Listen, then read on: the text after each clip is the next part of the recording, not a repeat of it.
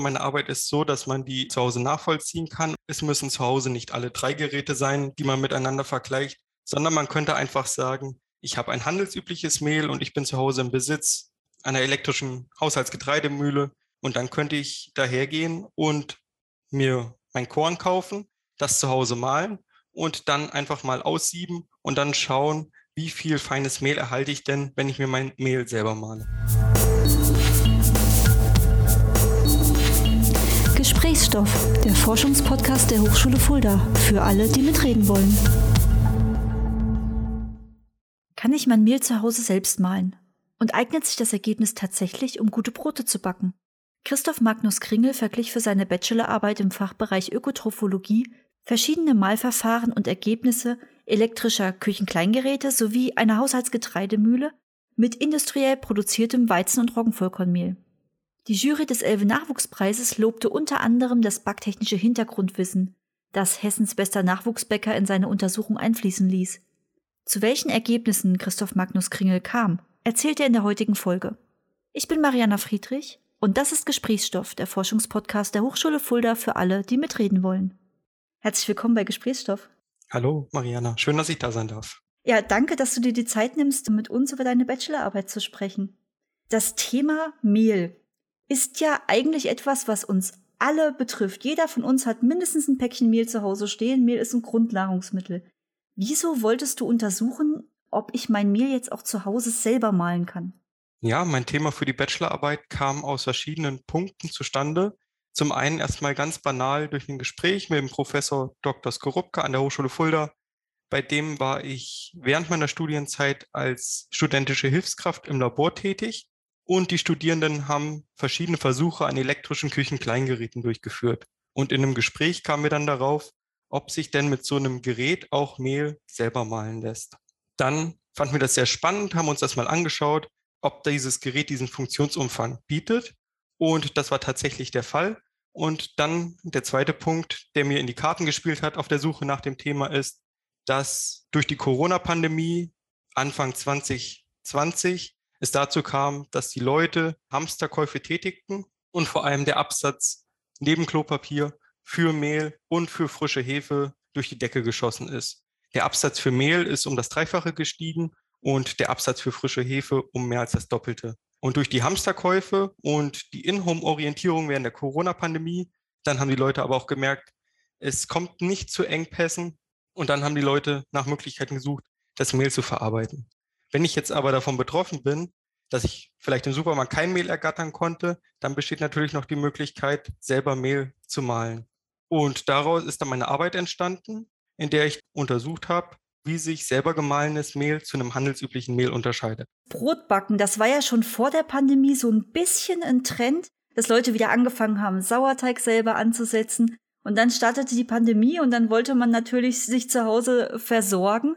Ich habe das auch so im eigenen Umfeld gemerkt. Ich backe schon seit Jahren mein Brot selber. Und plötzlich wurden die Regale immer leerer. Man kam nicht mehr an Roggenvollkornmehl ran. Es gab nur noch so das Standardmehl. Und selbst wenn man in der Umgebung bei Mühlen nachgefragt hat, selbst die waren radikal leer gekauft. Also es ging eigentlich nur noch, dass man dann guckt, okay, welcher Landwirt hat eventuell noch die Rohstoffe da und wie kann ich das eventuell noch selber malen? Genau. Punkt ist hierfür natürlich, ich habe noch das Korn als Ganzes zur Verfügung, wo ich mir dann selber zu Hause, wenn ich über die technischen Geräte verfüge, es muss ja nicht die elektrische Haushaltsgetreidemühle sein, es gibt ja auch manuell betriebene, sowie andere elektrische Küchengeräte, die ich dann für die Untersuchung verwendet habe. Und dann habe ich aus dem ganzen Korn mein Vollkornmehl selber gemahlen. Deine Arbeit ist ja in der Ökotrophologie angesiedelt, aber es klingt für mich total nach einem technischen Thema, wenn du die Mühlen und die Ergebnisse untersucht hast. Wie kamst du zu dieser Entscheidung? Ja, das Studium der Ökotrophologie ist ja vielfältig und beinhaltet auch naturwissenschaftlich-technische Inhalte, wozu das Modul Physik und Haushaltstechnik, jetzt naturwissenschaftliche Grundlagen genannt, zählt. Mhm. Und da bringe ich ganz gerne das Beispiel, dass da Versuche aus dem Alltag, wo wir als Anwender von technischen Geräten im Haushalt verschiedene Versuche durchführen, zum Beispiel das Wäschewaschen, und was mit einhergeht. Die physikalischen Größen, wie zum Beispiel dann die Oberflächenspannung und wie verändert sich Oberflächenspannung durch den Zusatz von Waschmitteln. Und da ich über mehrere Semester bei Professor Skorupka als studentische Hilfskraft tätig war im Labor und auch vieles Gutes über die Betreuung während der Bachelorarbeit gehört habe, habe ich mich dann entschieden, meine Bachelorarbeit mit diesem naturwissenschaftlich-technischen Ansatz zu schreiben. Und was mir wichtig war, war der Praxisbezug. Eine rein literaturbasierte Arbeit wäre für mich nichts gewesen. Auch aufgrund meiner Ausbildung vorher war ich immer so orientiert, dass ich gerne etwas mit Praxisnähe bearbeiten möchte. Ja, du bist ja ausgebildeter Bäcker, das passt ja super zusammen, sich dann auch in der Bachelorarbeit mit Mehl zu beschäftigen und mit Brotbackverfahren. Du hast gerade gesagt, so eine reine Literaturrecherche wäre für dich nichts gewesen, aber man kommt ja nicht so ganz drum rum. Gab es in dem Bereich denn schon viel Literatur, auf die du zurückgreifen konntest? Haben sich vorher schon Menschen mit Mehl beschäftigt? Mit Mehl auf jeden Fall. Dazu gab es auf jeden Fall was in der Literatur. Was ein bisschen schwieriger war, war die Literaturrecherche in der jüngeren Literatur. Alles zum Thema Haushaltsgetreidemühlen und elektrische Küchenkleingeräte. Da war die Literatur etwas dünn, mhm. so dass ich mich dann in meiner Arbeit auch dazu entschieden habe, nochmal den Vergleich zu dem handelsüblichen beziehungsweise industriell hergestellten Vollkornmehl zu ziehen, wozu es deutlich mehr Informationen in der Literatur gab. Wenn ich überlege, ich möchte mein Mehl zu Hause selber mahlen, ich müsste erst mal überlegen, welches Gerät das überhaupt kann. Also haben wir zu Hause Geräte rumstehen, die das können? Kann ich das mit einem normalen Mixer machen?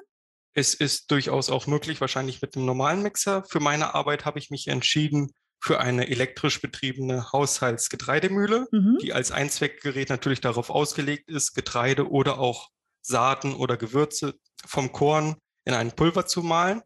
Und darüber hinaus gibt es dann noch Geräte wie Multifunktionsküchengeräte, die zerkleinern können, die zum Beispiel aber auch dämpfen und garen können. Oder auch der Mixer beziehungsweise einen Hochleistungsmixer, für den ich mich dann in meiner Arbeit entschieden habe. Alles klar. Wie bist du jetzt vorgegangen, um ja, diese Ergebnisse miteinander zu vergleichen? Für die Arbeit habe ich meinen Versuchsaufbau etwas selbst entwickelt und habe mich dann entschieden, vier aufeinander aufbauende Versuche durchzuführen. Der erste Versuch war da die Vermahlung von Getreide in den verschiedenen elektrischen Küchenkleingeräten, die ich ausgewählt habe, gefolgt von einer Siebanalyse, dann die Weiterverarbeitung meiner Mahlerzeugnisse, meines Vollkornmehls in Backversuchen zu Broten und abschließend habe ich dann die gebackenen Brote einer Qualitätsbeurteilung unterzogen. Also hast du dann wirklich verschiedene Siebstärken, Größen, Lochgrößen vor dir und hast dann die Mehle da durchgesiebt und verglichen, wie viel kommt am Ende an, wie grob ist das eine Mehl noch, wie fein das andere? Genau. Also ich habe angefangen natürlich damit, das Getreide, hier in meiner Arbeit habe ich mich für Weizen und Roggen entschieden, weil das in Deutschland immer noch die beliebtesten Brotgetreidearten sind, zu Vollkornmehl zu vermahlen. Dazu habe ich mich dann an die Herstellervorgaben gehalten für die einzelnen Geräte und da habe ich herausgefunden in meinem Versuchsaufbau, dass sowohl für den Hochleistungsmixer als auch für die Multifunktionsküchenmaschine empfohlen wird, jeweils 200 Gramm Getreide auf einmal zu Vollkornmehl zu vermahlen. Dieses Prinzip von 200 Gramm Getreide vermahlen habe ich dann auch auf die Haushaltsgetreidemühle angewendet und habe so in mehreren Mahlgängen mein Getreide zunächst gemahlen. Dann habe ich das Mehl der Siebanalyse unterzogen und dabei habe ich dann geschaut, wie grob sind die einzelnen Bestandteile meines Vollkornmehls. Dazu habe ich dann in einer Siebanalyse mein Getreide durch Siebe mit verschiedener Maschenweite gegeben und habe durch Wiegen die Rückstände auf den einzelnen Sieben ermittelt und konnte so dann beurteilen, wie viel Anteil Schrot, Grieß, Dunst oder feines Mehl ist in meinem Mahlerzeugnis. Das sind jetzt die Begriffe, die du als Bäcker natürlich total verinnerlicht hast. Ich als normale Nutzerin kenne Mehl aus der Tüte, das ist relativ weiß und fein. Aber was kommt da alles raus? Du hast gerade von Schrot und Grieß geredet? Genau, bei der Vermahlung von Getreide entstehen ja verschiedene Getreidemahlerzeugnisse. Und Schrot ist da zum einen das nur grob zerkleinerte Getreidekorn, was sich noch weiter unterteilen lässt in Vollkornschrot oder Backschrot, wo halt dann unterschieden wird, ob das gesamte Korn zerstoßen wurde in einzelne Bruchstücke oder ob der Keimling entfernt wurde. Grieß ist das, was man auch von zu Hause kennt für ähm, Grießpudding. Für Weizengrieß gibt es da zum Beispiel oder Dinkelgrieß. Und dann habe ich noch den Dunst genannt. Das ist so ein Produkt, das liegt zwischen Mehl und Grieß von der Größe der einzelnen Partikel und natürlich das Mehl. Das ist mit seiner Partikelgröße die kleinste Vermahlungsform von Brotgetreide. Und hier ist der Feinmehlanteil immer bestimmt für das Backergebnis. So eine kleine Mehlschule für alle, die zuhören und selber auch backen. Wunderbar, ich danke dir. Um das vergleichbar zu machen, was herauskam, hast du Brote gebacken, hast du vorhin schon erzählt. Dafür musstest du dir wahrscheinlich ein Grundrezept überlegen, damit die Brote auch wirklich vergleichbar werden. Wie hast du das gemacht? Genau, ich habe mir jetzt selber kein Rezept überlegt, sondern ich habe da jemanden zu Rate gezogen, den Brotsommelier Christoph Heger, dem ich an der Stelle auch nochmal danken möchte. Und der hat für mich standardisierte Brotrezepte entwickelt, die sich im Haushaltsbackofen umsetzen lassen. Und das Wichtige bei meinen Rezepten war einmal, dass sie reproduzierbar sind und dass es Grundrezepte sind, die sich nur auf eine Mehlsorte beschränken. Wir kennen alle vom Bäcker Mischbrote, Weizenmischbrot, Roggenmischbrote. Ich wollte hier aber Brote aus meinen Malerzeugnissen, reine Vollkornbrote backen und wichtig war auch, dass keine weiteren Zutaten, wie zum Beispiel Saaten, zugesetzt waren. Was ist denn ein Brotsommelier? Ja, das ist nochmal ein Experte für die Beurteilung von Brot. Die sind in der Lage, als Handwerksbäcker und als Brotsommelier dann den Kunden nochmal ihr Wissen darzubieten. Das ist eine Fort- und Weiterbildung oberhalb der Meisterprüfung und da werden Kenntnisse zu nationalen oder internationalen Brotkulturen vermittelt. Was gibt es für verschiedene Brotspezialitäten oder was man auch von anderen Sommelier kennt, dieses Food Pairing. Zum Beispiel, welches Brot passt zu welchem Gericht oder welches Brot passt zu welchem Getränk. Ich glaube, der bekannteste Sommelier ist immer noch der Weinsommelier, aber inzwischen hat man auch vielleicht schon mal von Kaffee gehört. Brot ist auch sehr spannend. Es gibt ja sogar Wassersommeliere, die ja Leitungswasser und Tafelwasser und verschiedene Wasserangebote vergleichen und dann auch gut einordnen können für die Verbraucher. Das ist immer ganz spannend zu lesen, was ein Sommelier dann äh, empfiehlt und worauf er sich bezieht. Und so wie du das gerade beschreibst, ist deine Arbeit mal eine wissenschaftliche Arbeit, die man wirklich selber auch nachvollziehen kann. Also Siebe habe ich auch zu Hause. Du hast gerade schon erklärt, die meisten haben auch entsprechende Küchengeräte, mit denen man Mehl mahlen könnte. Das ist also etwas, wo ich mir deine Arbeit jetzt nehmen kann und sagen könnte, ich mache das mal nach. Funktioniert das? Es funktioniert und ich glaube, meine Arbeit ist so, dass man die zu Hause nachvollziehen kann und auch durch den Versuchsaufbau das zu Hause nochmal so umsetzen kann. Es müssen zu Hause nicht alle drei Geräte sein, die man miteinander vergleicht, sondern man könnte einfach sagen, ich habe ein handelsübliches Mehl und ich bin zu Hause im Besitz einer elektrischen Haushaltsgetreidemühle oder ich habe ein elektrisches Küchengerät. Oder ich habe noch eine Handmühle von Oma zu Hause, ne? Also auch das kann ja durchaus sein. Genau, sowas geht auch. Oder ich habe dieses elektrische Küchengerät, welches im Funktionsumfang mir anbietet, Getreide selber zu Mehl zu vermahlen. Und dann könnte ich dahergehen und mir mein Korn kaufen, das zu Hause mahlen und dann einfach mal aussieben und dann schauen, wie viel feines Mehl erhalte ich denn, wenn ich mir mein Mehl selber mahle. Mhm. Zu welchen Ergebnissen bist du denn in deiner Arbeit gekommen? Ja, die Ergebnisse meiner Arbeit sind sehr spannend. Zum einen hatte ich zunächst ganz klare Unterschiede in der visuellen Beurteilung meiner Malerzeugnisse. Da ließ sich schon erkennen, dass ein Hochleistungsmixer auch das Korn zu Vollkornmehl vermahlen kann, aber dass die einzelnen Bestandteile viel gröber sind, als was man als Ergebnis aus der Haushaltsgetreidemühle oder der elektrischen Küchenmaschine erhalten hat. In der Siebanalyse wurde das nochmal verdeutlicht. Keins der Geräte konnte an den Feinmehlanteil, also an die wirklich feinen Bestandteile des industriell hergestellten Mehls herankommen. Grund dafür ist, dass im industriellen Bereich einfach Mehl in mehreren Stufen vermahlen wird und man in einer Küchenmaschine oder einer Getreidemühle nur einen Mahlvorgang hat, um das Korn zu Getreide zu vermahlen. Was wirklich spannend war an meiner Arbeit ist, dass der Schrotanteil, also der Anteil der groben, wirklich groben Bestandteile im Hochleistungsmixer immer am höchsten war, sowohl bei Roggen als auch bei Weizen. Und dass der Feinmehlanteil der Haushaltsgetreidemühle am niedrigsten war. Wo man doch erwartet hätte, dass die Haushaltsgetreidemühle, die als Einzweckgerät ja darauf ausgelegt ist, das volle Korn zu Getreide zu vermahlen, ein bestes Ergebnis liefert, war es hier so, dass die elektrische Küchenmaschine ein besseres Ergebnis geliefert hat. Spannend. Hättest du das so erwartet vorher? Ich habe es vorher nicht erwartet. Ich habe vorher auch darauf gesetzt, dass die Haushaltsgetreidemühle das beste Malergebnis liefert, da ich mich ja auch da wie bei allen anderen Geräten an die Geräteherstellervorgaben gehalten habe und war dann wirklich sehr überrascht von den Ergebnissen, dass der Hochleistungsmixer das Ergebnis geliefert hat, zum Beispiel das gröbste Vollkornmehl. Das war für mich nicht verwunderlich, damit habe ich gerechnet. Die Unterschiede liegen hier einfach in der unterschiedlichen Beanspruchung des Korns während des Mahlvorgangs. Deine Arbeit wurde ja für den Elbe-Nachwuchspreis vorgeschlagen und dann auch ausgezeichnet. Wie bewirbt man sich denn für einen solchen Preis? Kamst du selbst auf die Idee? Ja, das ist eine gute Frage. Ich kam nicht selber auf die Idee. Ich habe vorher schon mal von Elfe gehört und wusste, dass das wissenschaftliche Zentrum für Ernährung, Lebensmittel und nachhaltige Versorgungssysteme der Hochschule Fulda ist. Aber ich war überrascht von meiner Auszeichnung der Arbeit, dadurch, dass ich angerufen wurde und dann erfahren habe, dass mein betreuender Professor, Professor Skorupka, meine Arbeit eingereicht hat. Ja, das ist ja sicherlich auch eine richtig schöne Überraschung, wenn du plötzlich einen Anruf bekommst und dann sagt dir jemand, hey, du hast äh, mit deiner wissenschaftlichen Arbeit einen Preis gewonnen. Ja, ich war sehr überrascht, habe mich natürlich auch sehr gefreut über den Preis.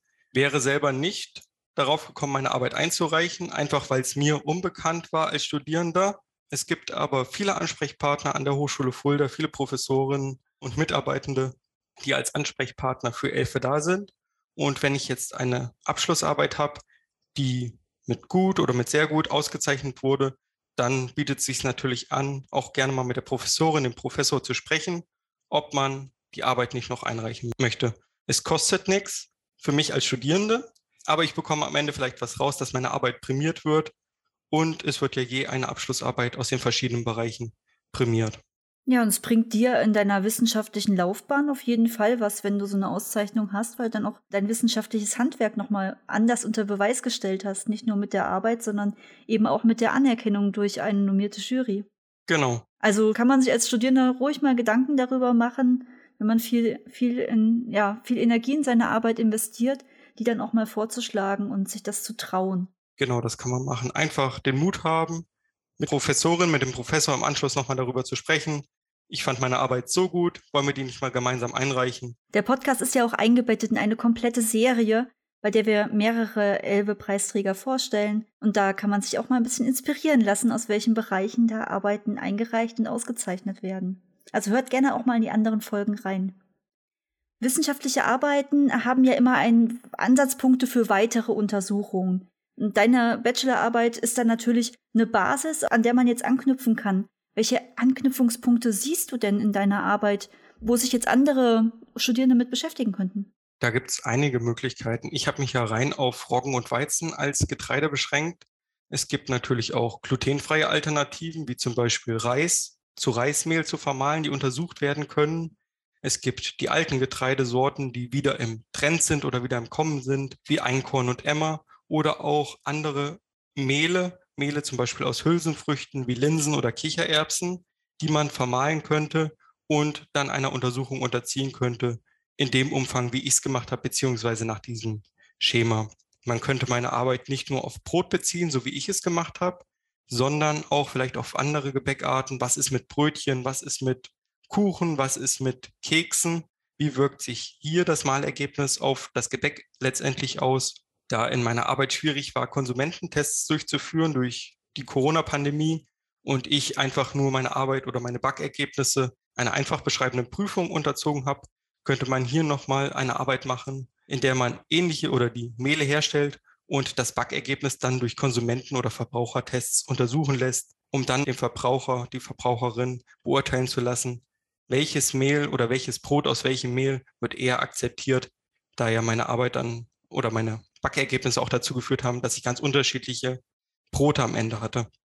Also gerade für uns Verbraucherinnen und Verbraucher mal ein richtig spannendes Untersuchungsfeld, was wir super nachvollziehen können und was uns auch ganz viel ja, Tipps und Tricks für die eigene, fürs eigene Brotbacken mitgeben kann.